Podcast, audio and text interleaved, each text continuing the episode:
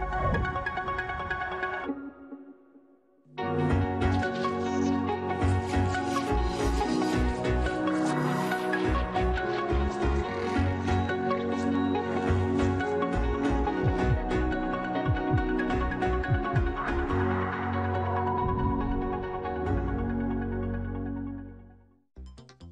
Las personas necesitamos el contacto físico para tener bienestar y formar vínculos afectivos. La pandemia ha cambiado nuestra manera de socializar debido a que estamos limitados a comunicarnos mediante un dispositivo electrónico. Ya no hay abrazos, caricias, besos, utilizar una mascarilla, las medidas de prevención e higiene personal que nos recomiendan las autoridades sanitarias no deben ser un impedimento para fortalecer los vínculos que hemos logrado tener durante nuestra vida. Si bien es cierto que durante este confinamiento ha sido difícil ver a familiares y a amigos, a mediano plazo tendremos nuevamente la posibilidad de socializar de manera más cercana. ¿Estás emocionado de volver a socializar o sientes miedo de hacerlo? Compártenos tu opinión sobre este tema hoy en Diálogos en Confianza.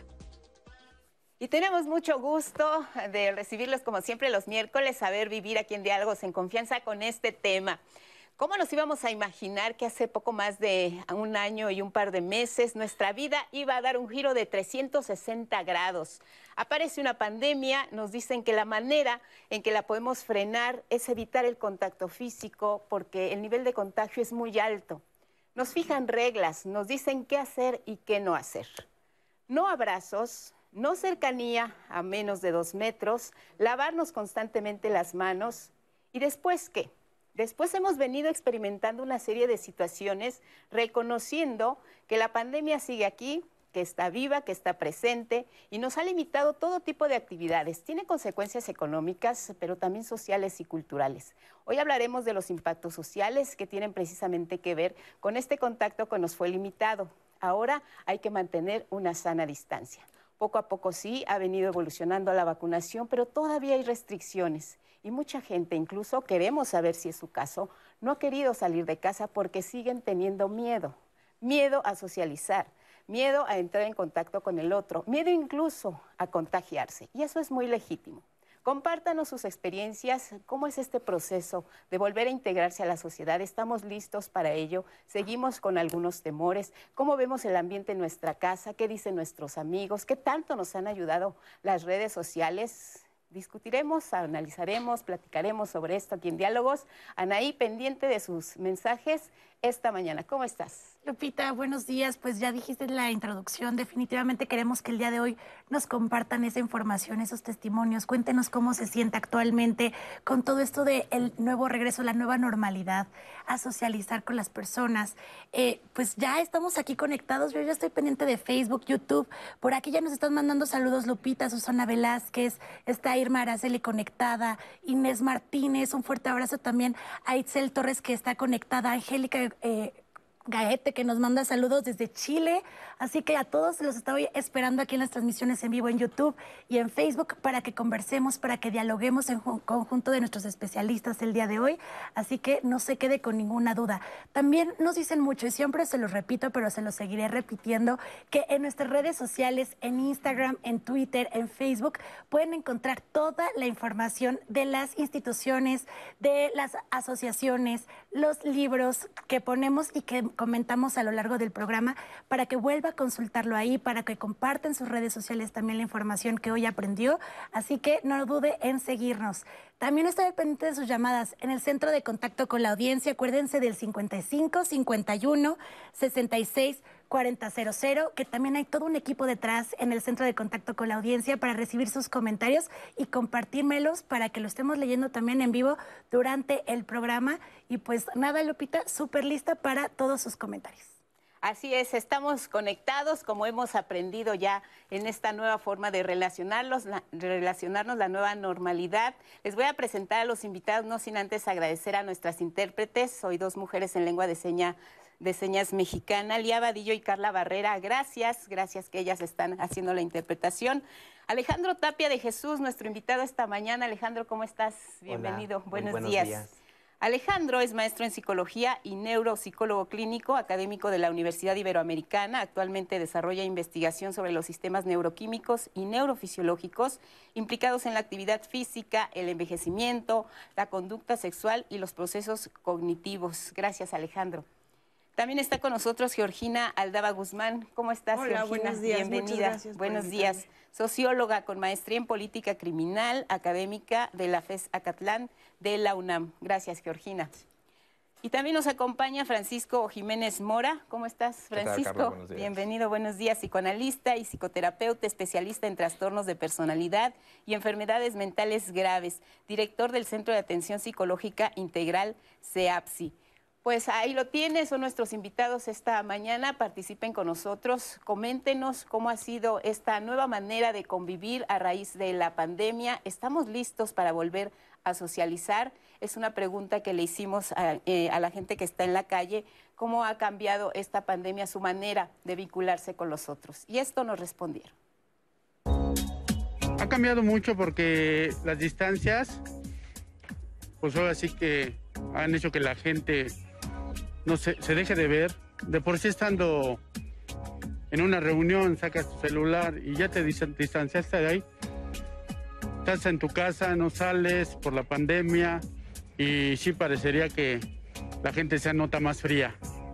Ha cambiado mi vida en la parte de la socialización mucho porque uno ya tiene todo el tiempo ese temor de, de contagiarse y es algo que sí psicológicamente te afecta bastante y ya no tienes esa misma confianza para, para poder salir, para poder tener contacto con otras personas, o sea, ya no es lo mismo. O sea, dicen que es una nueva normalidad, pero en realidad pues sí es nueva porque te cambió la vida totalmente. Sí, la manera de socializar se ha cambiado, pues ya obviamente con el contacto pues físico, pues obviamente todo, todo cambia, ¿no? Desde el trabajo, este, pues la vida social ya no es la misma, ¿no? Ya sales a un café, ya hasta te da miedo saludar, ¿no? O sea, entonces pues sí, sí ha cambiado, pero pues bueno, el chiste es adaptarnos a lo, a lo nuevo y sobre todo en el trabajo, ¿no? Que las juntas ahora son todas por pues por medios digitales y todo, pero pues sí, sí hace falta ese contacto físico del día a día con, pues, con la gente. Definitivamente, pues ninguno de nosotros estaba preparado para esto. Veíamos eh, como una posibilidad lejana el hablar de un virus que se ubicaba en China, eh, pues está muy lejos de nosotros, pero conforme se fue presentando la realidad que, que fuimos conociendo y nos empezaron a fijar reglas de convivencia, pues nos ha costado y nos sigue costando mucho trabajo. ¿Cómo fue esta de, de entrada este golpe? Cómo nos enfrentamos como ciudadanos a esta nueva realidad. ¿Qué fue lo, por ejemplo, en tu caso, que nos puedas compartir, Alejandro? Eh, eh, ¿Cuál fue tu experiencia personal con el lado de la pandemia para, integrar un poco también al público que nos comparta? ¿Cómo es, cómo es este encuentro con que ya te ves limitado en tus contactos, eh, tienes que cambiar tus hábitos? En fin, hemos ido descubriendo nuevas formas de convivencia y de actuar frente a nosotros mismos incluso. Sí, bueno, eh, buenos días, gracias por la invitación. Al contrario. Este, fue en diversos niveles. Uno, por supuesto, es el personal, otro es el profesional. ¿sí? Entonces, en términos personales, eh, de alguna manera creo que me ayudó, porque mi dinámica o mi rutina de vida era muy intensa. Entre traslados con, en la universidad, con los pacientes, en mis investigaciones, e incluso las participaciones en otras universidades extranjeras y demás era muy intensa. Entonces el hecho de que todos los tipos de traslados se limitaran y tuviera que hacer estas intervenciones a larga distancia me ayudó, me dio un poquito de calma, incluso bajaron mis niveles de estrés y demás. Entonces a nivel personal me ayudó bastante. A nivel profesional, eh, particularmente con los pacientes, uno de mis, de mis objetivos o de mis poblaciones de pacientes son los adultos mayores. Eh, donde justamente parte de mi intervención es eh, a domicilio e interactuar con ellos, donde justamente empezamos a modificar, empezamos a hacer un tipo de estimulación para que ellos se beneficien en su ambiente. Entonces, esto partió, limitó totalmente este tipo de terapias. Claro. Por lo tanto, eh, pues se limitó por esa parte, ¿no? Y los pacientes tuvieron eh, incluso un declive. Ahorita vamos a hablar de esa parte, de cómo el aislamiento afectó significativamente a esta población, a los adultos mayores. Entonces, en esos dos niveles, pues hubo estas dos diferencias. Por un lado, me ayudó a bajar el ritmo y por otro lado, me, me impidió seguir ejecutando de la manera eh, como más funcional cierto tipo de terapias. de lo que tú nos refieres, hablamos de que hubo un ajuste en la vida de todos y cada uno de nosotros tuvo que haber cambios. Algunos nos ayudó a no, andar a la carrera, como puede ser tu caso específico, y por eso te lo preguntaba, porque muchas personas del auditorio se verán reflejados en los testimonios de las personas, tanto que entrevistamos en la calle como de lo que ustedes nos puedan compartir esta mañana aquí en el estudio. Sí, definitivamente nos cambió la vida, pero los seres humanos, Georgina, estamos hechos para convivir, para socializar, para relacionarnos incluso desde pequeños, desde el vientre materno. Así es, nosotros por naturaleza estamos predispuestos a la socialización y este es un, proceso que vamos iniciando desde la infancia. Sí, claro. Em, por ahí hay algún concepto que, dice somos animales sociales y precisamente nuestras características biológicas pues necesitamos de, del, otro. de los alter para poder sobrevivir. Es, es el objetivo de que formemos una comunidad. Entonces, este, pues sí fue tremendo, eh, que tratamos de resarcir, ¿no? De cierta forma, ok, pues las juntas por Zoom o ahora todo por correo electrónico, pero de todos modos es fundamental la interacción em, cara a cara porque estamos hablando de eh, también el lenguaje gestual, ¿no? La postura, este, lo que podemos transmitir eh, así, cara a cara, no solamente por video. Los, seres humanos somos adaptables. Eh, a, todo, a todo tipo de situaciones. Es una de nuestras características. Eso no significa que vayamos a sobrevivir a todo lo que se nos pone enfrente. Sobrevivir en el sentido de enfrentar, de superar. Eh, sin embargo, pues este proceso de adaptación, ¿cómo, cómo ha sido? ¿Cómo nos, cómo nos tomó? A, quienes normalmente teníamos un estilo de vida que llevaba a una convivencia extrema, no sé cuántas horas al día en el trabajo, con los amigos, en la escuela, y que quizá no nos percatábamos de qué tanto contacto social teníamos con la gente, ¿no? Creo que parte de, lo crítico que ha sucedido ahorita es que nos hemos tenido que adaptar a muchos cambios al mismo tiempo.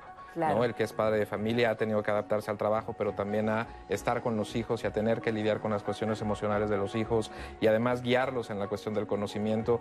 Han sido creo que varios cambios al mismo tiempo y eso creo que es lo que ha generado sobre todo muchos conflictos en la mayor parte de la población, sobre todo en los padres de familia y en los niños pequeños, en, en adolescentes y preadolescentes, creo que ha sido lo más, lo más crítico en ese sentido, la falta de contacto con los pares creo que eh, les ha dejado unos huecos importantes. Sí, también las personas que no estaban habituadas a quedarse en casa y que por estas circunstancias lo tienen que hacer.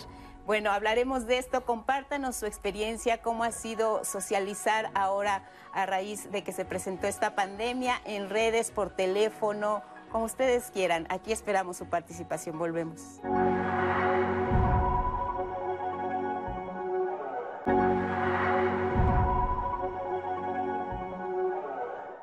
Hola, pues ya estamos de regreso con todos ustedes y quiero decirles que yo personalmente estoy muy emocionada porque el día de mañana vamos a estar hablando de educación financiera en el programa de social. Yo creo que es algo que todos tenemos que aprender muchísimo y más en estos tiempos de incertidumbre. Quiero leerles un dato que es de la Conducef, en donde nos dice que México solo el 30% de los habitantes cuenta con nociones de educación financiera. Pues espero que ese porcentaje o sea, disminuya con el programa de mañana, así que los esperamos a hablar sobre educación financiera.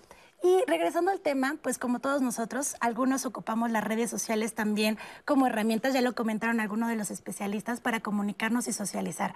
Pero de verdad la pregunta es, ¿es lo mismo socializar en redes que en persona? Vamos a ver qué nos respondieron. Definitivamente no. Digo, en estos días em, empiezo a tener un poco más de contacto físico, obviamente guardando la sana distancia. Sin embargo, es eh, aún es importante el face to face o estar frente a una persona.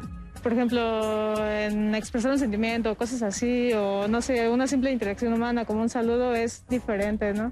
No es lo mismo, no sé, saludar de mano o tal vez incluso de beso, que solo mandar un mensaje y decir hola, ¿no? O buenas tardes. Tan solo el hablar por teléfono es muy diferente a, a, por ejemplo, el mensaje texto, porque pues nunca sabes cuál es la entonación, cómo es la, también la comunicación física, ¿no? De, de, las personas. Entonces sí creo que es muy, muy distinto el, el uso de las redes versus eh, en persona o incluso por teléfono, que ya nadie habla por teléfono en sí, ¿no? Es todo mensaje casi. Yo diría que las ventajas que tiene son que es más rápido y que no importa dónde estén, puede estar comunicado. Pero también creo que las desventajas es de que no hay nada como la comunicación presencial y una convivencia pues directo, ¿no? Persona a persona. Y lo venimos descubriendo nosotros a lo largo de nuestros días más recientes. Las redes sociales, eh, utilizaba uno el WhatsApp. El teléfono se dejaba ya de utilizar. Eh, prácticamente ya era muy poco el uso que se le daba al teléfono. Incluso el de casa, ya nadie lo contestaba, literalmente, ¿no? Entonces nos apoyamos mucho en las redes sociales y también empezamos a descubrir esta manera de comunicación personal primero, porque inicialmente pues era un contacto entre amigos para ver cómo estás. Ya después descubrimos que tenían otras utilidades y comenzó una nueva forma de socializar en la pandemia. En realidad estamos hablando, hay, hay, un elemento bien interesante que hay que tomar en cuenta, seguramente acá nos van a, nos van a dar una cátedra de eso, pero eh, ¿en qué sentido? El ser humano por naturaleza no nada más es social, sino que la comunidad y la población latinoamericana en específico somos muy expresivos en cuanto a no solo la gesticulación, sino al contacto físico con el otro. Eso de alguna u otra manera también eh, nos ha permitido ser sujetos más expresivos en cuanto a lo corporal, pero quizá no tanto en cuanto a la palabra. Es decir, eh, de pronto hay familias que se rigen más por darse un abrazo, darse un beso, pero no se dicen te quiero, te amo. Es decir, no es una regla, pero la cuestión corporal de pronto eh, viene y sustituye la cuestión del diálogo o la cuestión de la palabra. De pronto algunos gestos nos hacen entender qué le pasa al otro sin necesidad de que nos explique o sin necesidad de que hable ese tipo de circunstancias, todo este cambio durante la pandemia, creo que nos obligó como comunidad latinoamericana a tener que propiciar la palabra, a tener que hablar a tener que explicar determinadas cuestiones, porque eh, si lo ponemos dentro de un contexto corporal tal cual, estamos forrados de la boca completamente, estamos forrados, no tenemos el contacto con la otra persona, no podemos abrazar, no podemos estar cerca, entonces esto limita mucho la comunicación, entonces el único recurso que tenemos en todo caso es la palabra, entonces quizá ese fue uno de los principales cambios y de las principales angustias que surgieron dentro de esta población, el tener que buscar un medio nuevo para comunicarse. Las redes sociales están establecidos particularmente por medio de la palabra, pero con la ausencia justamente de lo corporal, con la ausencia justamente de, lo expresivo. Entonces, si lo vemos desde estos parámetros, ambas, ambas vías están incompletas, ambas vías son parciales en realidad. Entonces, creo que el migrar todo también a la cuestión digital o a la cuestión virtual eh, nos ha permitido, sí, aparentemente hablar más, pero no quiere decir que estemos más en contacto con el otro nos ayudó de cierta manera a recuperar un poco eh, este temor o, nos sirvió para encerrarnos más en nosotros mismos el uso de las redes sociales? Bueno, el uso de las redes sociales eh, presenta un escenario muy particular. Generamos un mundo online donde yo lo puedo manipular y puedo decidir qué presentar. Ya lo mencionábamos hace rato, ¿no? ¿Qué parte de mi casa te voy a enseñar? O si voy a poner un fondo virtual o hasta qué momento dejo de freno la comunicación. Y el mundo offline, que tiene que ver más con la realidad y estas cuestiones em, corporales que también expresan. Entonces, el migrar, como dice Francisco, a todo a, la parte online, pues sí nos deja incompletos de cierta forma, este, porque em, Ciertamente hay que, hay que retomar el mundo online y la importancia que tiene en este mundo moderno, actual, posmoderno, como le queramos llamar, pero no podemos dejar de lado el contacto real. Este, por... Y que depende, creo, mucho también de los rasgos de personalidad. Eso también creo que hay, que hay que hablar un poco de esto. No, no las redes sociales en realidad todo el tiempo van a ser este, un nicho para las personas este, que son sociables en la vida offline eh, les pueden funcionar. ¿no? Muchas veces las personas más introvertidas, las que tienen mayor dificultad para el contacto físico, son quienes viven y, se sienten mucho más cómodos en esta parte. En realidad, no yo creo que no se trata de, dividir entre qué tan útiles o qué tan buenas son. Esto creo que depende más de los rasgos de personalidad del sujeto y qué utilidad le da a, los medios, tanto a las redes sociales como al teléfono, como a la llamada, como al contacto físico. En realidad, creo que eh, depende más de una cuestión de personalidad, más allá del uso de la tecnología que se hace. Y el proceso de la información. Claro. también eh, esa parte es muy importante. Exacto, nuestro cerebro cómo está modificando sus recursos para procesar de una manera diferente la información. Te hablábamos de, de la parte lingüística, ¿no? el, uso de las redes sociales o de la tecnología hacen que te vuelvas más preciso. Si antes utilizas un discurso muy amplio para comunicar algo, ¿sí? ahora necesitas la precisión. Y lo vemos, las características de lo que se publica de todas las diferentes redes son cuestiones muy breves. Y eso el cerebro lo está trabajando de manera diferente. Ahora, hay otro elemento que se pierde con esta parte de, la socialización eh, cara a cara y que es a través de las redes, que es que además de tener elementos visuales, además de tener elementos lingüísticos, tenemos otras claves que procesa nuestro cerebro, como olores. Tenemos incluso unas claves que ni nos damos cuenta para la selección de una potencial pareja pensando que son ciertos olores. A veces decimos, ¿por qué me gusta esta persona y no esta otra? Si mi tipo es este, ¿no? Pero tu tipo es el aprendido. Pero tu organismo tiene claves que tú no, no eres consciente, que son claves este, químicas que te está diciendo, ¿sabes qué? Exacto, tú vas acá. ¿No? Entonces, justamente todo este componente de las redes sociales ha modificado el nivel de procesamiento a nivel cerebral. Y fíjense que el uso precisamente que le comenzamos a dar a las redes sociales, nadie se lo esperaba, incluso quienes ahora vieron crecer su negocio, como algunas aplicaciones eh, que se fueron para arriba y que, bueno, afortunadamente le dieron trabajo a mucha gente que se quedó sin él. Eh, y, esto, es todo un círculo y todo lo que ha venido desencadenando también el uso de la tecnología. ¿Cómo se fueron incrementando estos niveles? Alfonso Muñoz nos cuenta. Poncho, adelante. Buenos días de enero a marzo del 2020, el consumo de contenido digital en México tuvo un incremento importante. Este eh, incremento fue de un 300% de la gente que quería estar enterada, conocer, saber si había una solución a esto, si era real o no. Del consumo que ya traíamos del primer trimestre del 2020, se fue a un segundo trimestre a un 500% adicional a lo que ya traíamos. Entonces fue consumo, pero también fue gente que se volvió creadora porque pues también empezaban a tener pues, este aburrimiento y necesitaban socializar. Entonces las redes sociales empezaron a generar esta necesidad de, pues bueno, vamos a conectarnos en un tema más de amigos, en un tema de, eh, hubo muchas reuniones por Instagram Live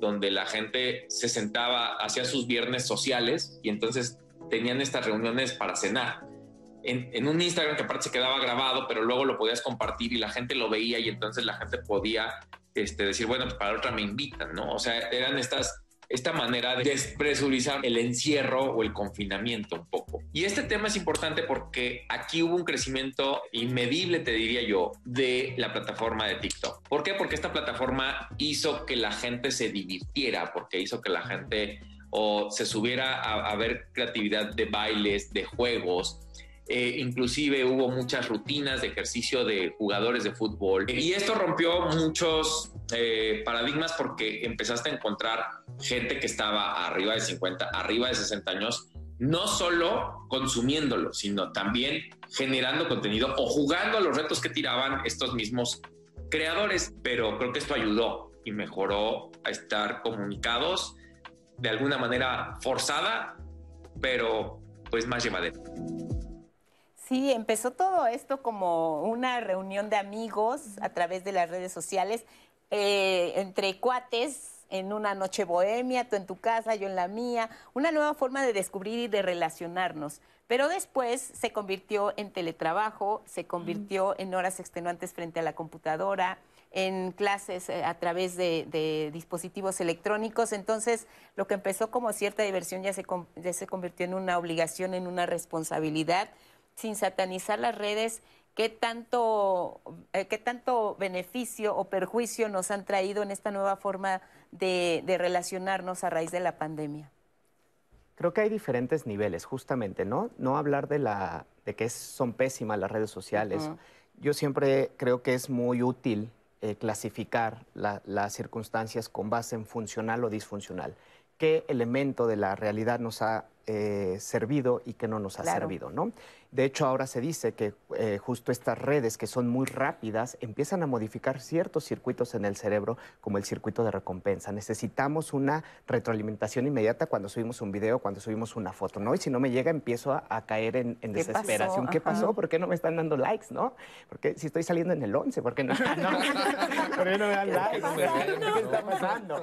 ¿Dónde están? Exacto, pero justamente también está modificando lo que hace rato comentábamos, la velocidad del procesamiento de la información. Claro. Y entonces hay otras capacidades, incluso algunos trastornos podría entrar en un debate si realmente es un trastorno porque no se está teniendo el suficiente tiempo de disposición a un elemento de atención, por ejemplo, o en realidad los niños ya están teniendo un procesamiento muy acelerado.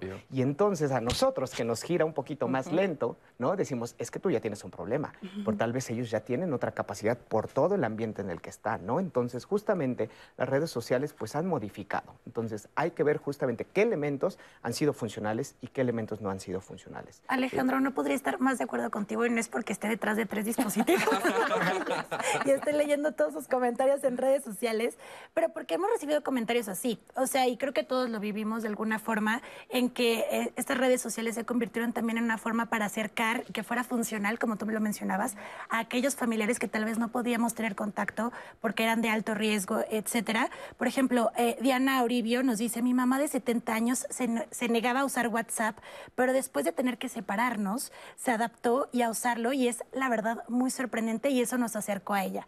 Pero también algo que nos dice Memo, que es muy verdad lo que mencionabas de las generaciones, alejando de niños a diferencia de adultos, adultos mayores, etcétera, todos lo están viviendo de forma distinta en ese sentido.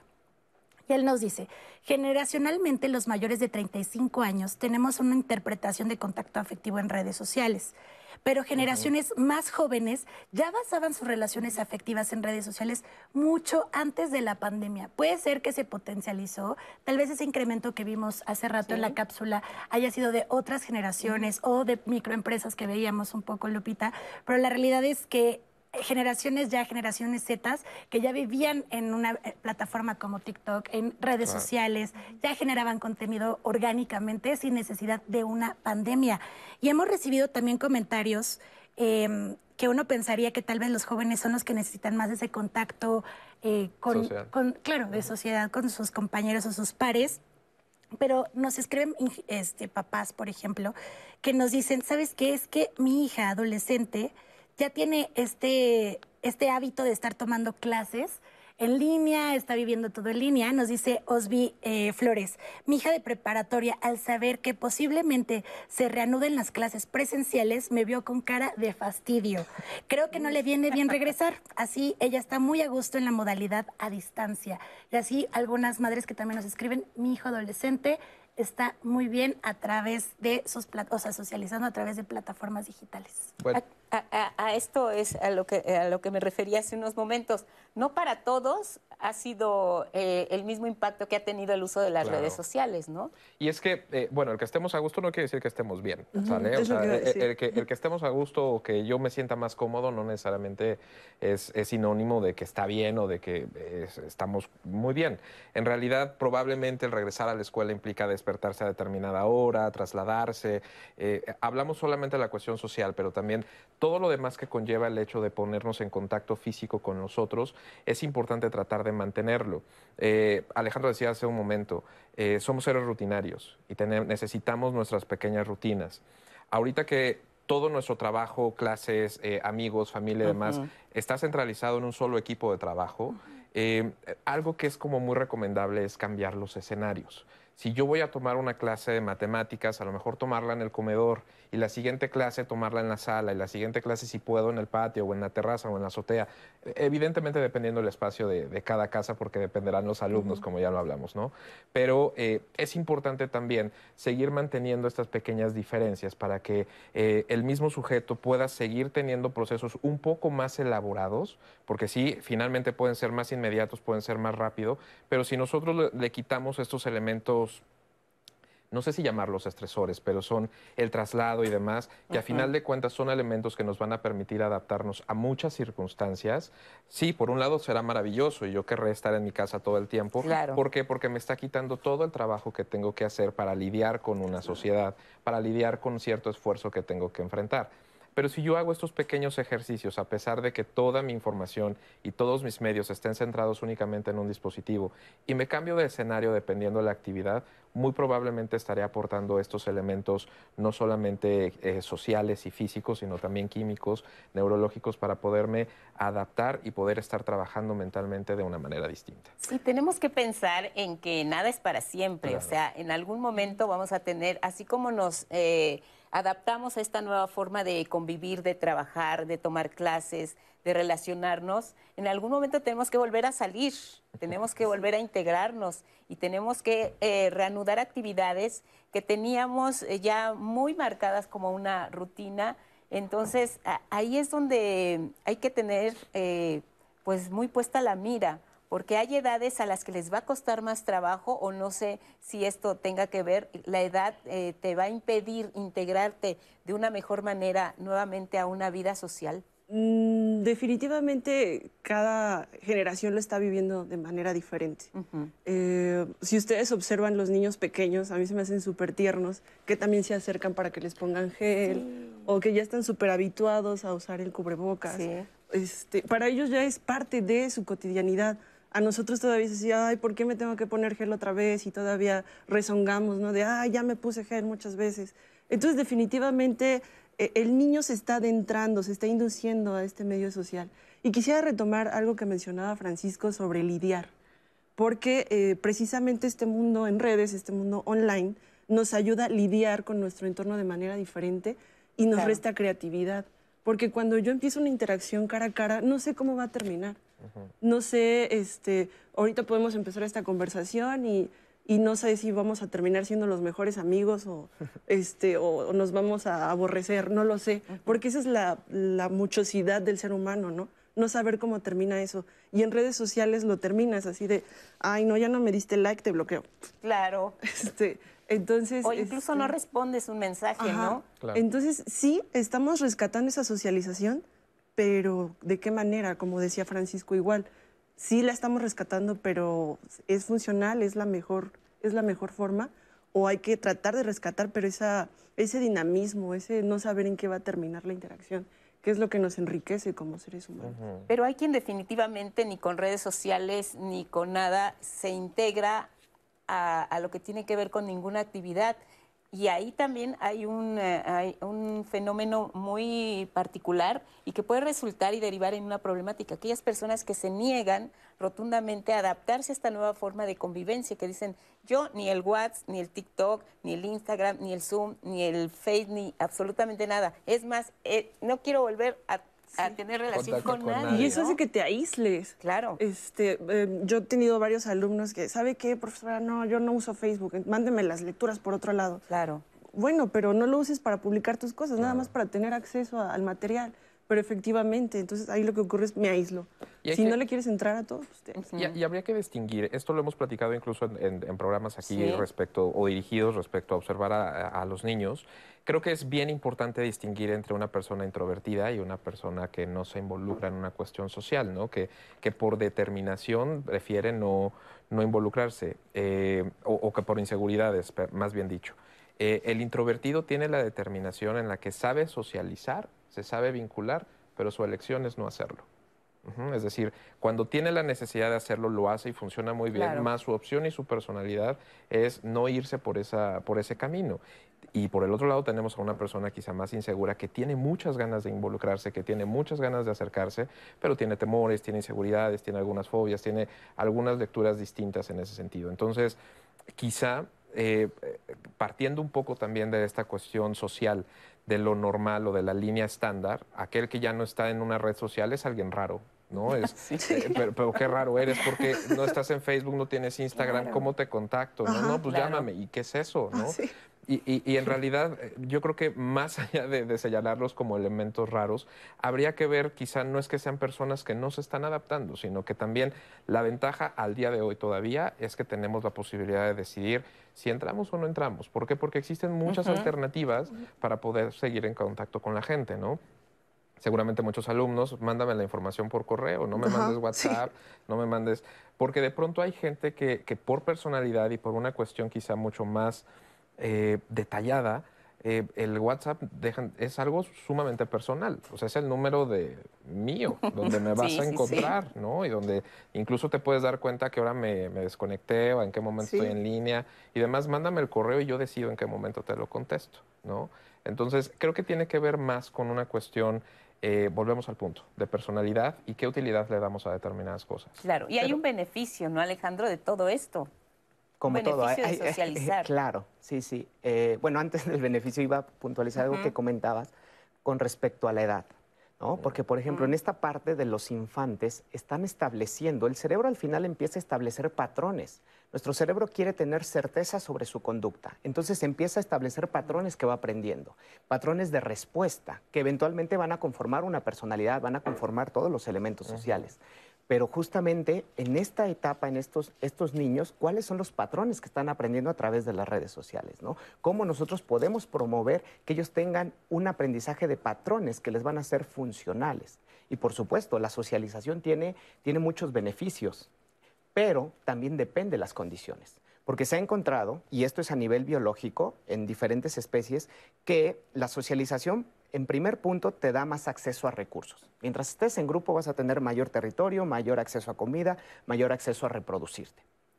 Y esos elementos por sí mismos promueven el desarrollo del individuo. Si tiene comida, si tiene territorio, si tiene la opción de reproducirse, tiene un desarrollo potencial. Pero no es lo mismo el macho alfa al subordinado. ¿sí? Y se ha encontrado que cuando separas al subordinado del, lugar donde estaba eh, socializando, tiene el efecto contrario, le beneficia. ¿Por qué? Porque ya no está bajo el régimen, ya no está siendo privado. Entonces, diríamos, la socialización es buena en un punto, pero en otro punto podría no ser tan eficiente. En algún punto el aislamiento también es necesario, ¿no? Hoy en día que convivimos tanto en casa, los que viven este, cuatro o cinco integrantes necesitan un momento para aislarse. Es recomendable tener cinco o diez minutos de aislamiento en el baño, en la azotea, donde puedan, de privacidad, para poderte ensimismar, ¿no? Y al final uno de los efectos que también se ha comprobado de la socialización es la creación de nuevas neuronas y generar ciertos factores neuroprotectores para desarrollar algunos trastornos como ansiedad, como depresión. Que es, lo que se está viviendo actualmente de una manera increíble, que se ha detonado mucho este tema de los las adultos mayores. Mentales. Los adultos mayores han sufrido muchísimo esto, además del deterioro cognitivo, porque hace rato comentaban, el salir te expone a demandas, te, te precisa de creatividad, que tú resuelvas situaciones. Cuando tú no sales, empieza a disminuir la necesidad de tu cerebro de establecer nuevos recursos, de establecer nuevas conexiones. Independientemente de la edad. Independientemente la edad, pero en los adultos mayores se ha visto que se ha mermado muchísimo. Empiezan ciertas dificultades cognitivas como inatención, olvidos más frecuentes, incluso ciertas alteraciones asociadas con alucinaciones y otras cuestiones más complejas. Y esto deriva ya también en otros padecimientos como la depresión, el aumento del estrés, eh, se agudizan incluso ya los padecimientos que uno tiene debido precisamente a, esta forma en la que ya no estamos en contacto y no desarrollamos estas estructuras neuronales que, que tienen que funcionar Exacto. Y algo que comentaban hace un momento con respecto al estrés, también solemos satanizar al estrés. Es malo y en realidad no. El estrés es una función natural del organismo para afrontar la adversidad. El tema es que no estamos eh, sabiendo lidiarlo, no estamos desarrollando las herramientas para lidiar con el estrés. De hecho, la, definición de salud mental de la OMS implica que tú puedas lidiar con estas dificultades cotidianas. Es decir, que sí hay estrés, pero tú sabes cómo lidiar y, y generas nuevas herramientas. El tema ahora es que no estamos teniendo esa capacidad, esas herramientas. Y entonces el estrés crónico ahí sí tiene problemas. y, y, las personas están viendo la manera en, cómo sacarlo, ¿no? O sea, no hay otra forma. Antes te salías, decías, me voy con, voy a platicar con una amiga, me voy a tomar un café, me voy al cine. Pero ahora te quedas ahí con, estos signos y con estos síntomas, ¿no? Sí, sí, sí. La felicidad se construye resolviendo problemas. Claro. Entonces, si ya todo lo tenemos ahí dado por sentado, vienen los, trastornos que platica Alejandro. Muy bien, pues vamos a, ir a una pausa. Antes los dejamos con este sondeo sobre lo que son estos beneficios de socializar.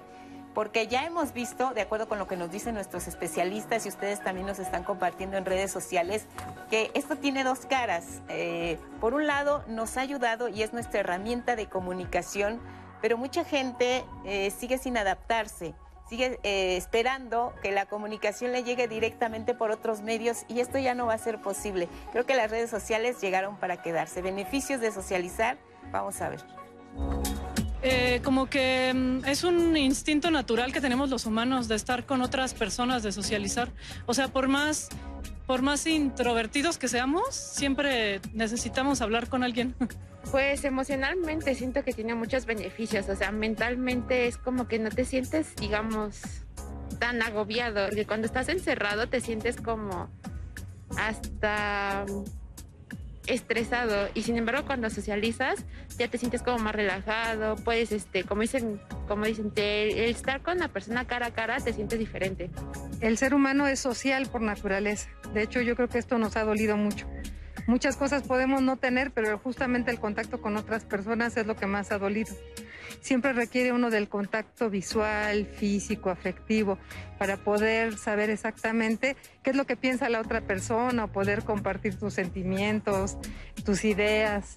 Entonces yo creo que esto nos va a hacer reflexionar sobre la importancia de las cosas, ¿no? Que más allá de lo que pudiéramos tener, extrañamos a la gente.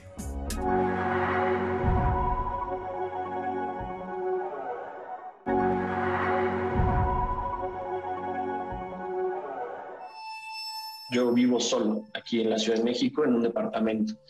Eh, entonces, pues imagínate, el estar viviendo solo, encerrado durante la pandemia, pues por supuesto que, que hace que tengas sentimientos de soledad, ¿no? Eh, la verdad. Ahí es en donde las redes sí se volvieron un aliado en poder estar en contacto todavía con diferentes personas, ¿no? Y, no eh, no nada más vivir yo en mi cabeza o estar interactuando en mi día con gente del trabajo, sino también expandirme un poco eh, para platicar con más personas, ver qué están haciendo, qué está pasando, el poder, no sé, subir algún tipo de historia, de foto, explicando cómo me siento, qué estoy haciendo, o ver qué están haciendo otras personas, cómo se están sintiendo y a través de las redes pues fácilmente interactuar con ellas. Pero sin duda sí, sí he extrañado mucho el convivir de manera física. Eh, creo que las redes sociales al final del día no deberían de ser un sustituto a toda interacción en persona, yo, lo veo, creo que es un complemento muy bueno. Aún con todo esto sí me ha hecho falta el estar en, eh, contacto con, con, gente de manera presencial, interacciones no solo con amigos, yo creo que interacciones que van hasta el día a día, ¿no? De eh, ir por un café, de ir a un restaurante, interactuar con otras personas eh, de una manera física también definitivamente es extraño. Dicen que hasta que pierdes algo es cuando te das cuenta lo importante que, era y que significaba para ti, ¿no? A veces, eh, pues también nos hemos vuelto quizá más intolerantes en esta situación de encierro ¿Qué otros aspectos se, han magnificado, se han detonado a raíz de, esta forma de quedarnos sin poder socializar? Tenemos que entender un poco al otro y hacer un poco de empatía, ¿no? Quizá si somos varios integrantes en la familia, todo el mundo ha reaccionado de manera distinta. ¿Cuáles son los signos o cuáles son los síntomas que se presentan entre los integrantes de una familia? ¿Qué puede haber o cómo se puede manifestar esta ausencia de socialización entre los integrantes de una familia? Puede haber, eh, en un inicio lo que se observa con mayor facilidad es la irritabilidad. ¿no? es, eh, decían hace un momento en, uno de los comentarios, eh, me he vuelto más intolerante a determinadas cosas. Probablemente, lo hablábamos hace un momento respecto a la comodidad y al no estar enfrentándonos a determinadas eh, situaciones que me impliquen ser creativo o que me impliquen resolver un problema o un conflicto. La irritabilidad por lo regular es uno de los principales indicadores cuando uno eh, tiene mucha dificultad no solamente para tramitar una circunstancia o un problema, sino también tramitar muchas de las emociones que podemos llegar a sentir. Tristeza, angustia, ansiedad, eh, miedo también. La, la, irritabilidad surge como una respuesta casi instantánea ante los demás para poder buscar incluso en esta, en esta parte este momento de aislamiento de, una manera indirecta. el ponernos irritables nos, nos ayuda a mantenernos un poco aislados de los otros para aparentemente tener un espacio dentro de, dentro de nosotros mismos para tramitar estas emociones. Se entendería entonces como algo normal si hay enojo, si hay frustración, si hay ansiedad. O sea, quizá los primeros días todo el mundo estaba redescubriendo una nueva situación y no pasaba nada, pero después del transcurso de unos meses de convivencia, ya te empieza a caer mal el de enfrente, ya no te llevas bien con la esposa, ya te estás peleando con el hermano, ya empieza a crecer la tensión familiar, ¿no? Muchos divorcios, ¿no? creo que aumentó el, índice de divorcios. Intrafamiliar. Violencia, intrafamiliar. creo que hay varios niveles en los que afecta. Uno justamente son, es la modificación conductual, ¿no? La modificación eh, de ciertas rutinas. Hay, hay veces que las personas empiezan a dejar de hacer ciertas cosas. Particularmente un indicador de que esto ya estás afectando es cuando dejas de hacer aquellas cosas que te resultaban muy placenteras. Claro. Cuando ya dejas de disfrutar lo que hacías, entonces ya ahí hay un indicador. Otros son los elementos o la afectación cognitiva cuando empiezas a tener mayores episodios de distracción, olvidos, dificultades para establecer una conversación, para responder, entonces ya está viendo ahí un, un efecto a nivel cognitivo. Entonces son, son varios elementos, ¿no? Que, que hay que estar cuidando y que hay que estar monitoreando. El tema emocional, ¿no? Ahí creo que es importante desarrollar habilidades de comunicación, porque justo esta irritabilidad o esta explosividad tienen que ver con no no tener las herramientas necesarias para poder comunicar lo que estoy sintiendo. Y ahí hay varios niveles, donde tal vez la familia o el entorno no permiten que tú te expreses, particularmente en los niños y adolescentes, o en el adulto mayor que ya no se le permite expresarse y entonces no sabe cómo reaccionar y entonces su respuesta es explosiva o irritable. Entonces hay que fomentar también esta parte de las habilidades comunicativas. Muy bien, Anaí. Tenemos ya varios comentarios y de todo un poco, la verdad es que sí hay como esta, estos comentarios como pues sí distantes en el opuestos en el sentido de que si algunos disfrutan el tema de estar en sus casas, otros que ya extrañan el tema de socializar. Les voy a les voy a comentar esto de me parece este comentario de Suri Martínez Domínguez que nos deja en Facebook que creo que abarca un poco eh, las dos partes. Yo he disfrutado mucho de la pandemia, ya que la convivencia nunca ha sido mi fuerte. Siempre me sentía relajada y desplazada en los grupos sociales, que lo platicamos un poco con Alejandro. Y ahora en la nueva normalidad estoy con mi familia y aquí no me evitan, ya no me siento mal porque no me invitan a sus fiestas o que me eviten para no comer cerca de mí. El no tener el que, el que sentir esa primera mano de rechazo me ha ayudado mucho a vivir mucho más tranquila. Y en contraposición, por ejemplo, eh, Maritza que nos dice, todo el tiempo he sido yo muy sociable y creía que no podría estar sin hacerlo, pero resulta que con el encierro he descubierto que también puedo aislarme un poco y disfrutar de mi espacio. Me ha servido para sanar mis emociones que estaban desequilibradas y reinventar mi vida, sobre todo en el tema profesional. También Lupita Figueroa que nos, nos dice, puro internet, amores, amistades, ay, qué cosas. Dice, yo tengo 72 años y extraño las llamadas, así era mejor antes. Nos manda saludos a todos los panelistas también. Brenda que nos dice, siempre he sido una persona poco sociable y ahora con la pandemia siento que así es mi forma de vida. Mi círculo de amigos es pequeña calidad, no cantidad. Solo mando mensajes y a mí me encanta estar en mi casa con mi familia, lo disfruto muchísimo. Gracias por sus comentarios. También me dice, eh, hablábamos del tema de Internet y Eloísa nos escribe, pues la verdad es que a mí siempre me ha gustado más estar sin contacto con las personas. Incluso cuando voy al pueblo de mi mamá es súper disfrutable porque allá no tienen Internet. Otros comentarios que también nos dejan por YouTube, que nos dice, eh, una amiga vive en estados de Washington, en Estados Unidos. Organizó un cine club y ha sido muy divertido porque nos reunimos gente de todas partes del norte y Suramérica para dar nuestra opinión sobre la película elegida y lo vemos cada semana. De esta manera hemos ejercitado también nuestra tolerancia a escuchar con atención y abrirnos a nuevas ideas con respecto a la empatía. Sonia nos escribe esto en función de lo que yo les comentaba también en corte, de algunos ejercicios que he hecho algunos de nuestros usuarios que han comentado en Facebook y en YouTube que perdieron esta capacidad o hemos perdido esta capacidad de socializar, eh, lo que mencionábamos de la poca tolerancia, pero Sonia nos comparte este ejercicio que hicieron en conjunto, que me parece súper valioso y que eso les ha ayudado poco a poco a retomar su vida social. Gabriela Betrón también nos dice, yo me he vuelto menos tolerante al no convivir tanto con los demás. Por favor, también denos tips, y creo que ya lo comentaron ahorita los especialistas, pero igual estaremos hablando más del tema. Y nos dice Lulu Córdoba, definitivamente socializar en redes no es lo mismo. Se pierde el cara a cara, te pierdes el hermoso lenguaje corporal y la kinestesia que hacen vivir las relaciones interpersonales al máximo. En lo particular, yo soy muy sociable y he sufrido el encierro por no poder estar cerca de mi familia y amigos. Y un último comentario antes de compartir otro testimonio que tenemos eh, preparado para ustedes. Yatsil nos dice, definitivamente nos cambió la vida. Llevo un año sin ver a mis amigos. En casa tardamos meses sin ver a mi hermano y sobrino. Cancelamos la cena de Navidad por seguridad de la familia, ya que la mayoría de los adultos mayores y viven, o sea, en peligro como de enfermedad, nos comenta. Cortamos todo contacto social para cuidarnos. Poco a poco empezamos a ver a mi hermano y algunos miembros de la familia que sabíamos que verdaderamente se cuidaban como nosotros. Hasta hace unos meses me aterra poder, me aterra poder poner un pie fuera de mi casa. Hoy es menos el estrés, pero aún así tengo miedo a salir y convivir con mis amigos, aunque yo de verdad los extraño muchísimo. Preferí no verlos primero por seguridad de mis papás y ahora que ellos ya están vacunados por seguridad mía. Estaré exagerando, nos pregunta, y ya será tiempo de ver a mis amigos y al resto de mi familia que ya está vacunada, nos pregunta Yatsil. Y con ese comentario cierro para ver también este testimonio que nos dejó Johan. Vamos a ver qué nos contó. Tengo amigos o, conocidos, incluso colaboradores de trabajo que no he visto durante todo este tiempo que ha, que ha pasado en la...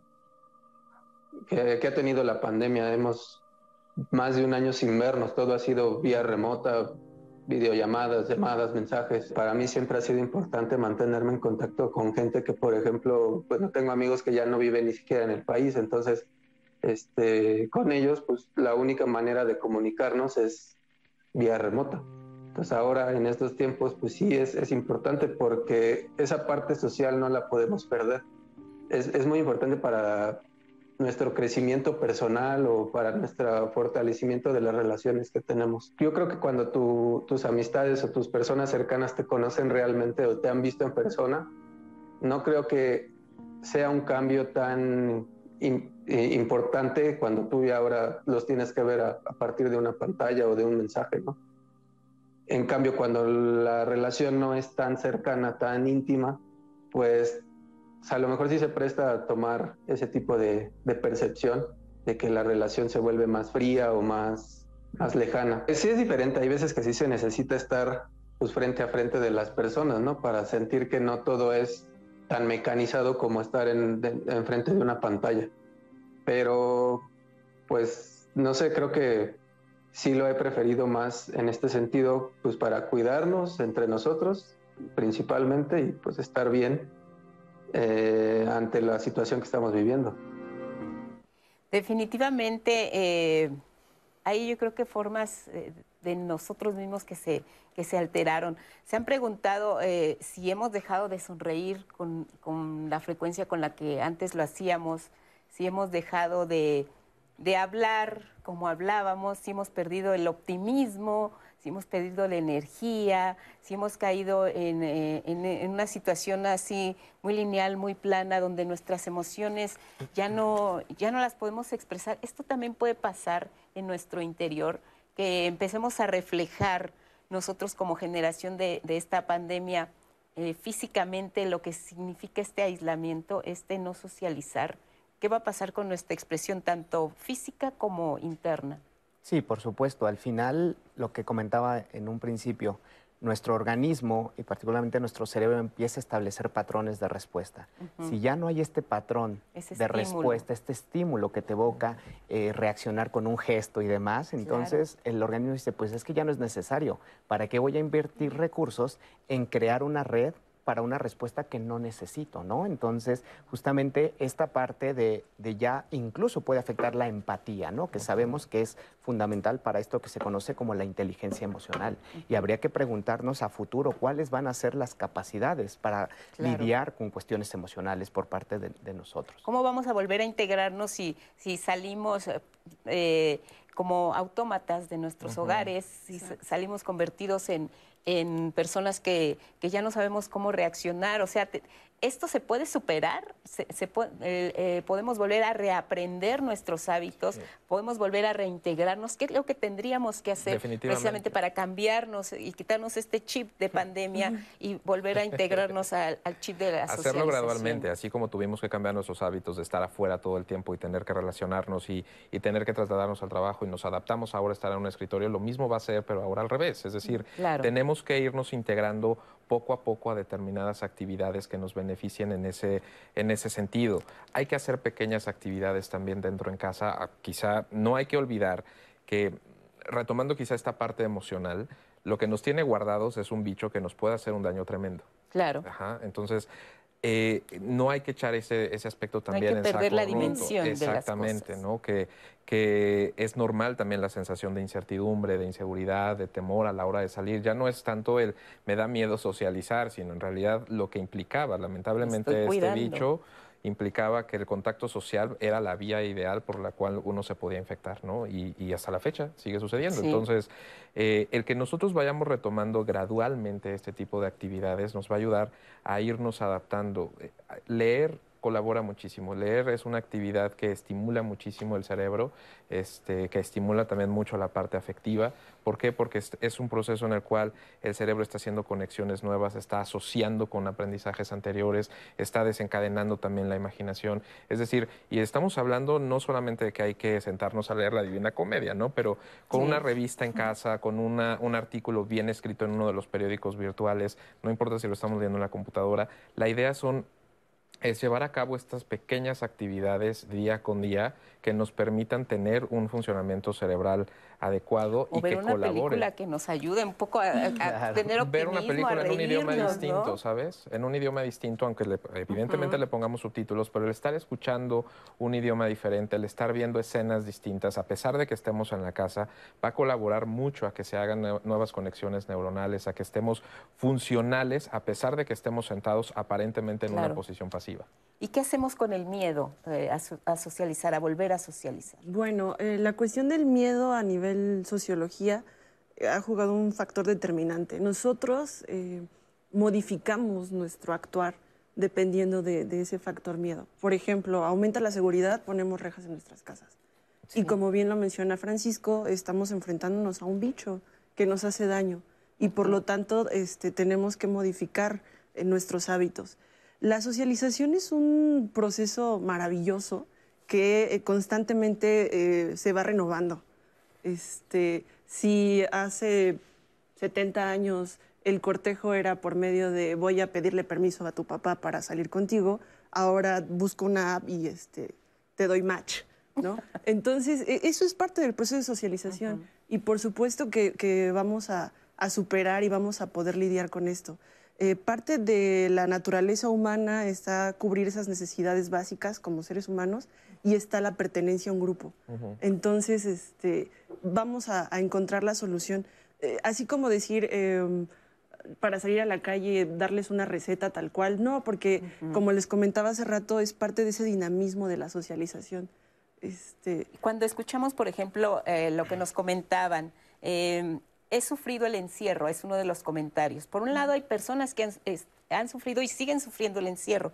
Por el otro lado hay quienes ya se están cuestionando si hay que dejar atrás tantos temores. Estoy exagerando si ya mis papás se vacunaron, eh, antes lo hacía por mis papás, ahora lo hago por mí. Este cambio de escenarios eh, también es una situación muy complicada porque se están manejando distintas emociones. ¿Cómo llegar a un equilibrio en el que sigamos cuidándonos y al mismo tiempo dejemos atrás esos lastres que nos están impidiendo volver a retomar algunas actividades que sí se pueden, ¿no?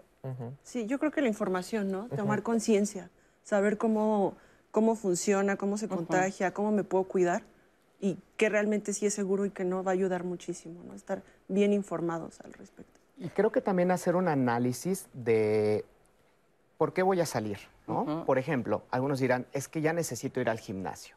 Sí. Y necesito ir a... Pero hoy en día también la virtualidad y todo esto que ha ocurrido gracias a la pandemia ha multiplicado la cantidad de servicios para hacer ejercicio en casa, donde incluso tú no necesitas tener ciertos aditamentos como equipo especializado. Tú puedes utilizar un kilo de arroz, ¿no? Y tu lonchera o algo así para hacer ejercicio. Y al final hay muchos elementos que a través de, la digitalidad, no sé si se dice así, este, podemos seguir socializando.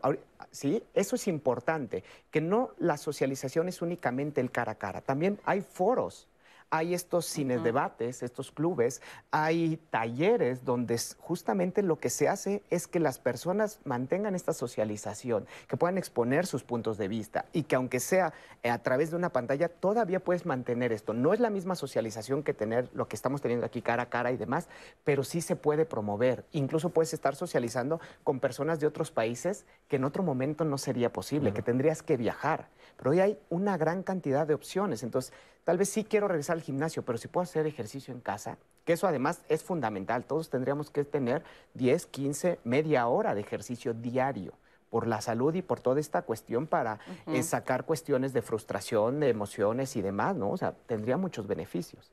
Muy bien, y que, eh, ahorita me, remite un poco a esta imagen que vemos también eh, cuando hemos, por cualquier circunstancia, salido a una plaza comercial. Mm. Hay personas que están empezando a ver esto como el, momento para... Eh, hay que ir a pagar la tarjeta de crédito y va la abuelita, el hijo, la mamá, el hermano, la novia y te das cuenta de que, bueno, por un lado las plazas se abren con el objetivo de un poco reactivar la economía, pero para muchas personas está significando el salir nada más aunque vaya y me quede sentadita un rato y me compre un helado o vea un aparador esto eh, está ayudando de alguna manera. No estamos invitando a que la gente salga y se desboque, pero ¿qué otra forma podemos tener de, comenzar a salir, abrirnos estos espacios, abrirnos estos caminos, sin que necesariamente sea desbóquense para tal, o organizan la fiesta, o que ahora ya fue el 10 de mayo y viene el Día del Maestro y viene el Día del Padre. O sea, ¿cómo comenzamos a integrarnos poco a poquito en, este, en estos estilos sin correr riesgos? Sin la información es importantísima. si, si, si la población está totalmente informada respecto a cuáles son los medios de contagio, cuáles son áreas más seguras, cuáles son como las dinámicas ¿Todavía crees que no, no, lo tenemos claro? Sí, ya lo tenemos claro. No, yo creo que todavía hay quien no, hay quien no lo tiene claro. O sea, no, no hay que generalizar. Recordemos que lamentablemente vivimos en un país eh, que con muchos, muchos, muchos este, contrastes, ¿no? Hay a quienes la información les llega de volada y hay que hay personas o hay este, comunidades donde la información no llega tan claramente. Claro, incluso hay, personas que todavía creen que el virus no existe, Por supuesto. Entonces, eh, ese es el factor importante. El acercarnos a, obtener información es fundamental. Ahora, eh, tratar de promover justamente el contacto con aspectos diferentes. Si voy a estar yo en Facebook, es como, pues sí, es una especie de dinámica como de mi casa, ¿no? Voy a ver a quién dejo entrar a mi casa. El asunto es que si solo dejamos entrar a las personas que son iguales a nosotros, en realidad no vamos a estar trabajando una cuestión social, en realidad. Porque si nos vamos a estar relacionando solo con personas que piensan igual que nosotros, que hacen lo mismo que nosotros, no hay ningún trabajo social detrás. En realidad, eh, un elemento que podemos hacer para facilitarnos el volver a la sociedad es el aceptar y vincularnos, incluso a través de lo digital, con personas que piensen totalmente opuesto a nosotros para poder escuchar, para poder conocer su punto de vista e incluso para aprender a tolerar esa diferencia. ¿Y cómo empezamos a hacer esto? Eh, por ejemplo, en las cuestiones partidistas y políticas puede ser un primer paso. Si yo soy partidario de tal lado político, pues voy a agregar personas que vayan del otro lado para justamente yo entender qué es lo que están viendo y poder tener esa participación sin llegar a la agresión. Ese es un ejemplo quizá muy extremista actualmente, pero es justamente de lo que se trata. Muy bien, pues les queremos agradecer su participación. Enseguida vamos a regresar con sus comentarios y con lo que nos han compartido esta mañana aquí en Diálogos en Confianza. ¿Cómo volver a socializar en medio de esta pandemia? Volvemos.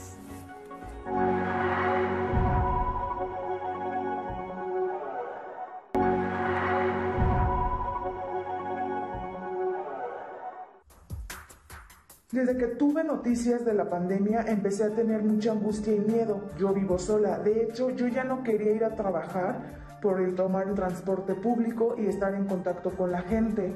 Aparte de que trabajo en una tienda departamental, eso me causaba mucho estrés y ansiedad. Cuando se empezó a cerrar ya todo y no tenía que ir a trabajar, me quedé en mi casa varios meses, fueron entre cinco o seis meses. Me daba mucho miedo salir a la calle. Todo lo que necesitaba lo pedía por teléfono y me lo traían a mi domicilio. Llegué a sentirme muy sola y triste porque no podía visitar a mi mamá. El no tener contacto con mis amigos y mis compañeros de trabajo también me ponían un poco mal. Mi mejor amiga me decía que venía a hacerme compañía, pero yo me negaba porque todavía no estaba preparado, lista para poder recibir o estar en contacto con alguna persona. Aunque yo sabía que necesitaba mucho alguien que me acompañara. Llegó un día en el que ya no quería levantarme y eso me preocupó. Ahí fue cuando me recomendaron que buscara ayuda y afortunadamente pude tomar eh, terapia vía remota.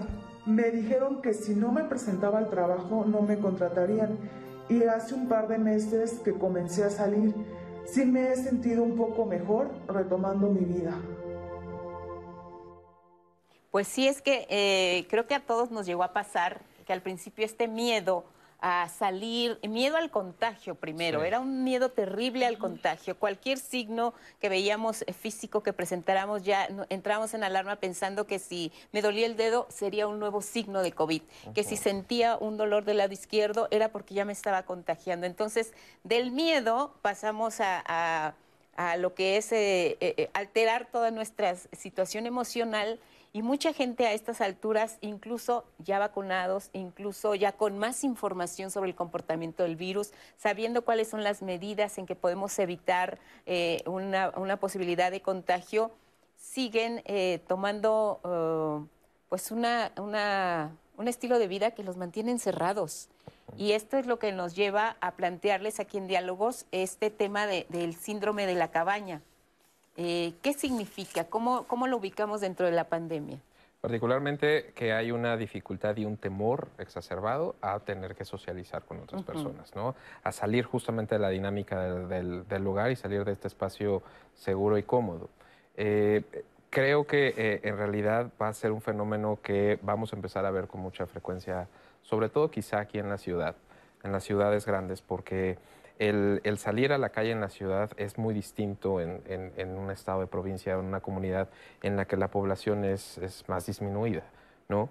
Eh, para, nosotros, para la mayor parte de las personas que vivimos dentro de la ciudad, eh, tenemos que lidiar constantemente con muchas personas, muchas personas todo el tiempo y de una manera prácticamente instantánea. Al cruzar la puerta hacia afuera ya nos topamos a dos vecinos que tenemos a medio metro de inmediato, ¿no?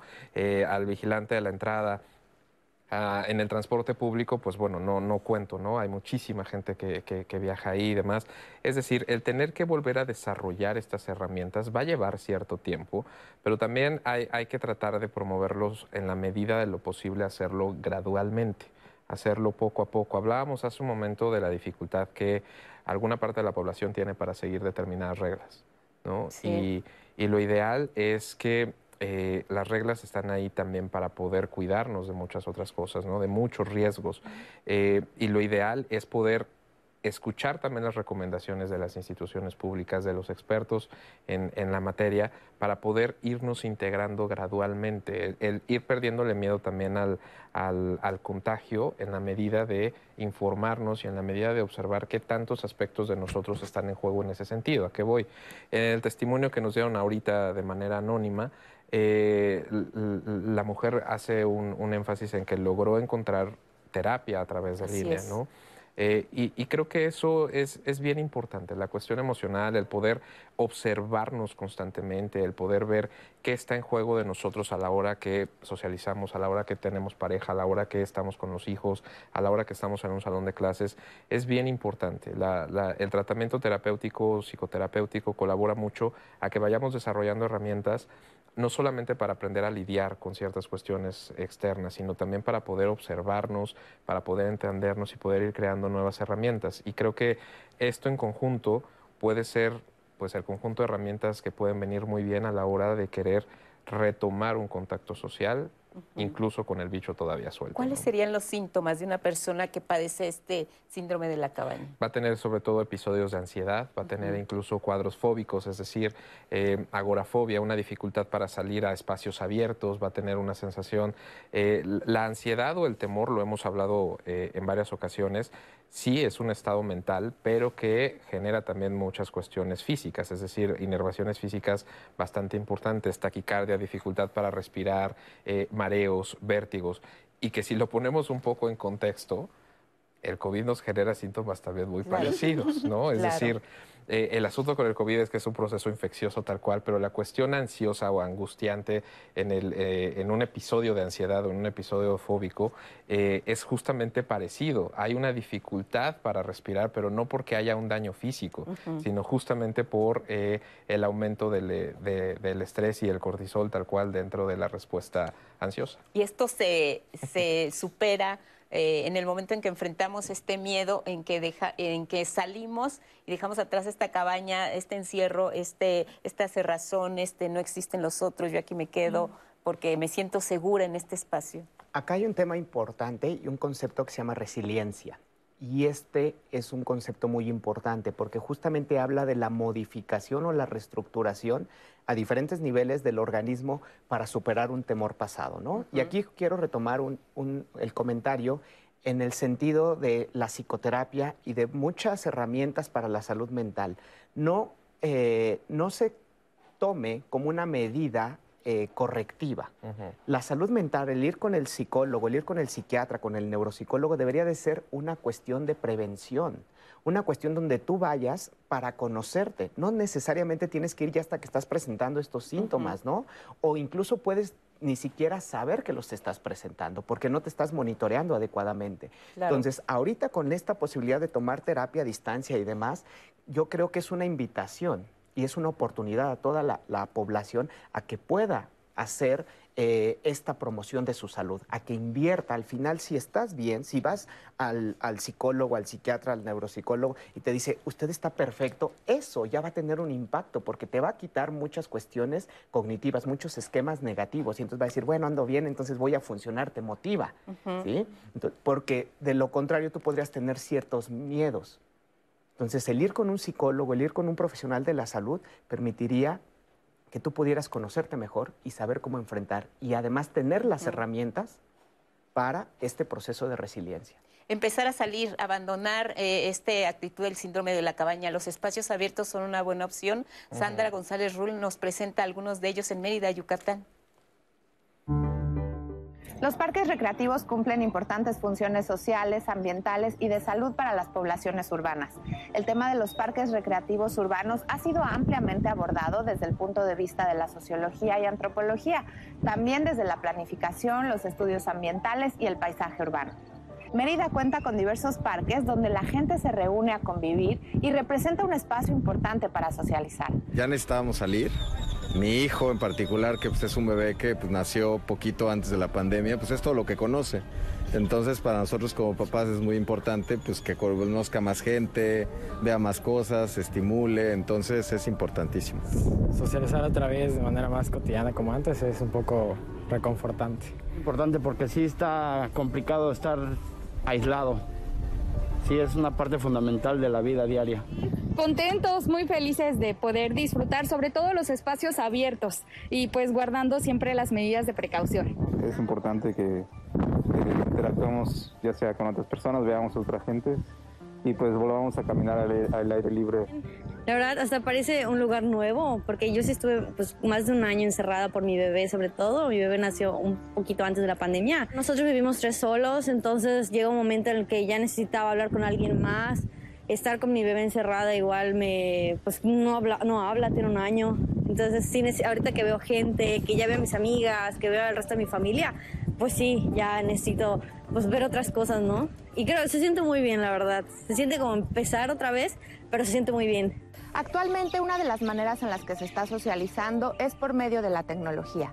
En los últimos años y más a partir de la pandemia, las interacciones se realizan en gran medida de manera virtual y han reemplazado el contacto directo. Esto puede provocar aislamiento y debemos recordar que una plataforma virtual jamás podrá reemplazar el verdadero contacto directo entre seres humanos.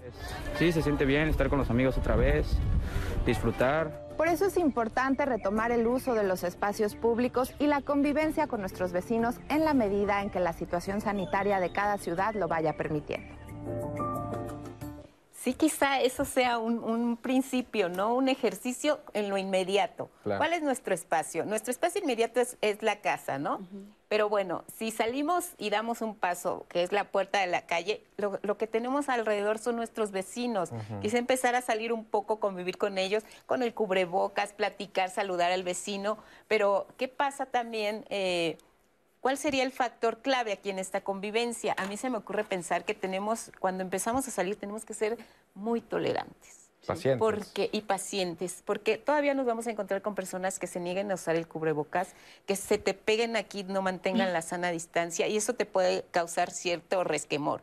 Y por el otro lado, aquellos que apenas se asoman por su ventana y no quieren ver a nadie, y, y, dices, pero si la vecina ya toda la familia ya se vacunaron y por qué se niegan a salir. Creo que tenemos eh, que aplicar muchas eh, formas de convivencia cuando entremos en esta etapa de comenzar a, tener un contacto más cercano o más frecuente con los demás, ¿no?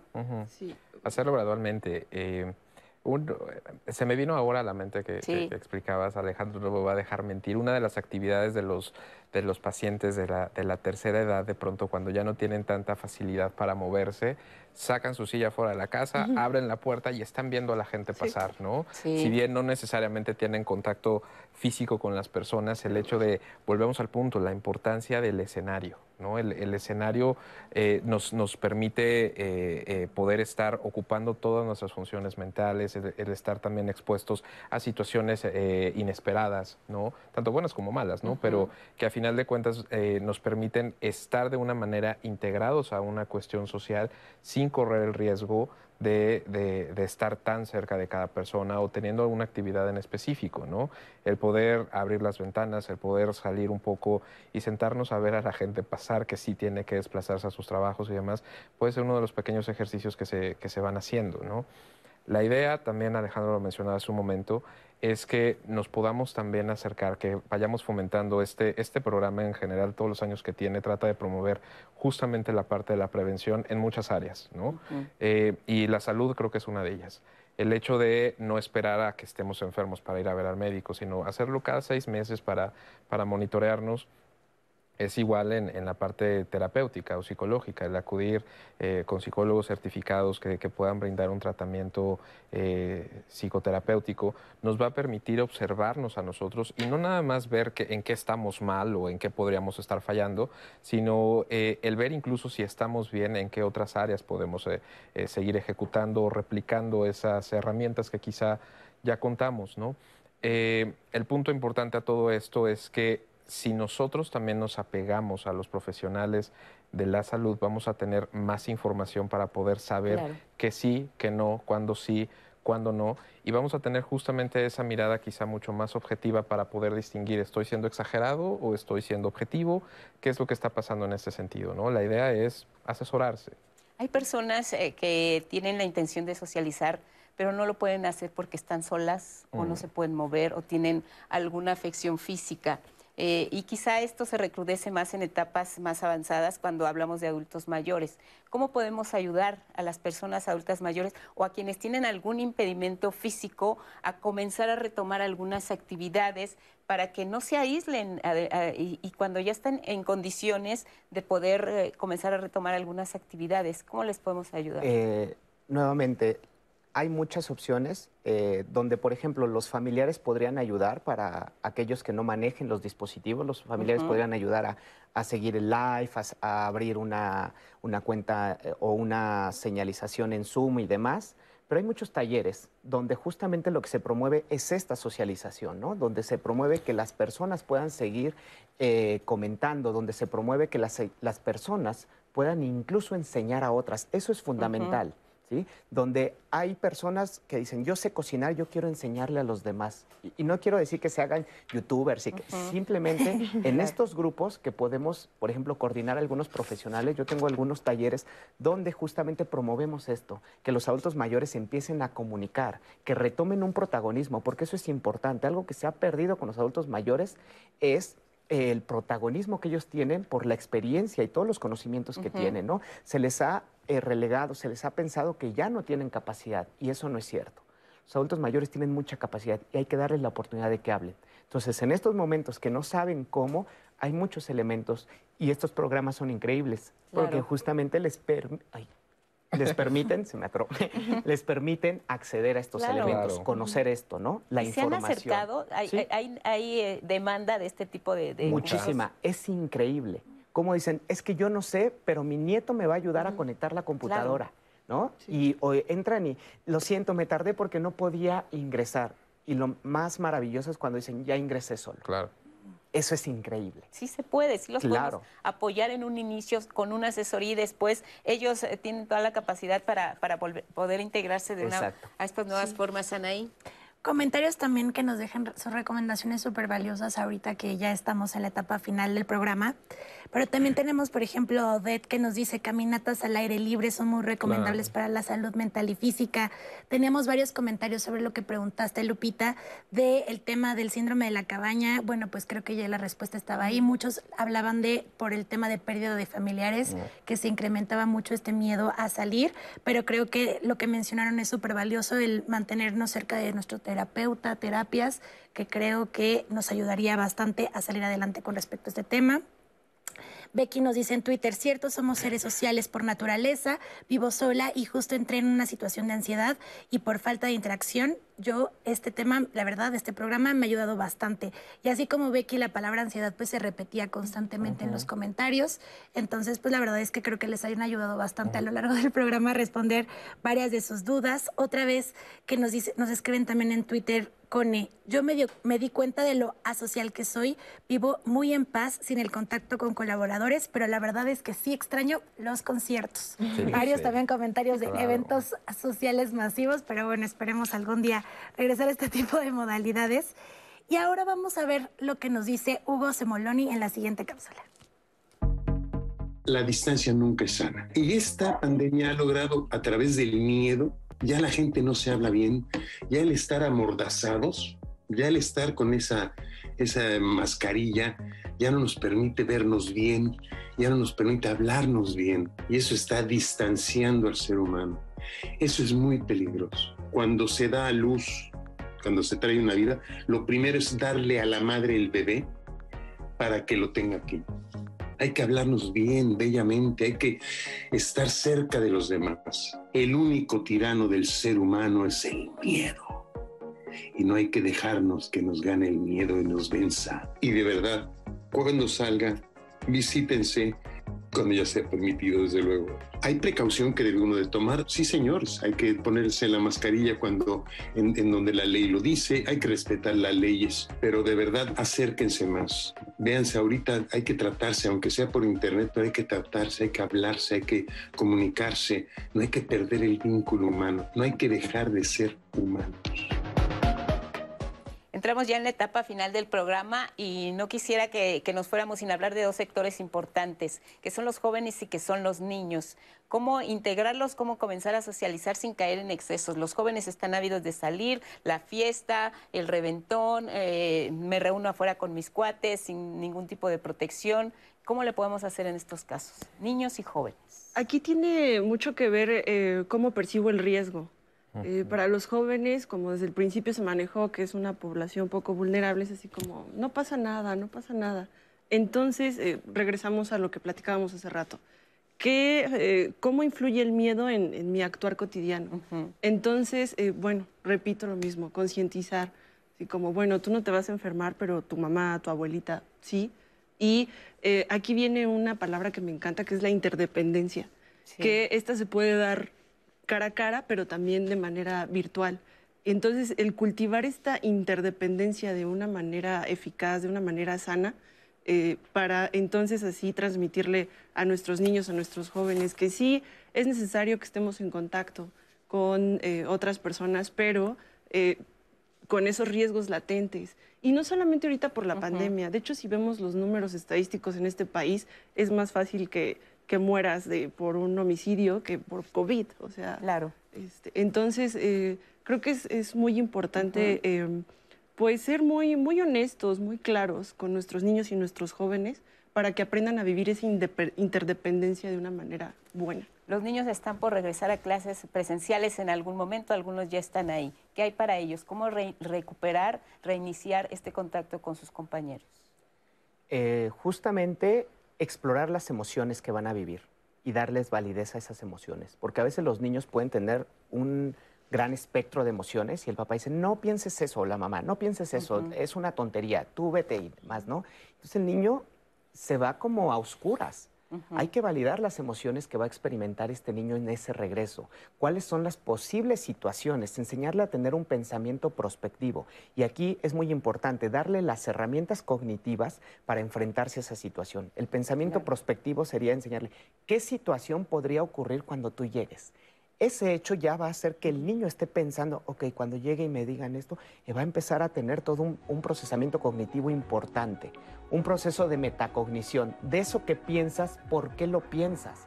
Es decir, que empiecen a hacer reflexión y eso también es importante para la concientización. Hay personas que no hacemos esta reflexión de por qué estoy pensando esto.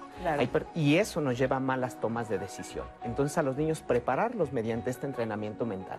tenemos 20 segundos para ti. Involucrarnos un poco más en las actividades de nuestros jóvenes y nuestros niños. De pronto para nosotros podría ser, estás todo el tiempo en la computadora, pero no nos percatamos que están leyendo, que están en contacto con un grupo de personas que están siendo más creativos que nosotros, ¿no? Entonces creo que una de los elementos como padres es involucrarnos un poco más en sus actividades para también observar de qué se trata.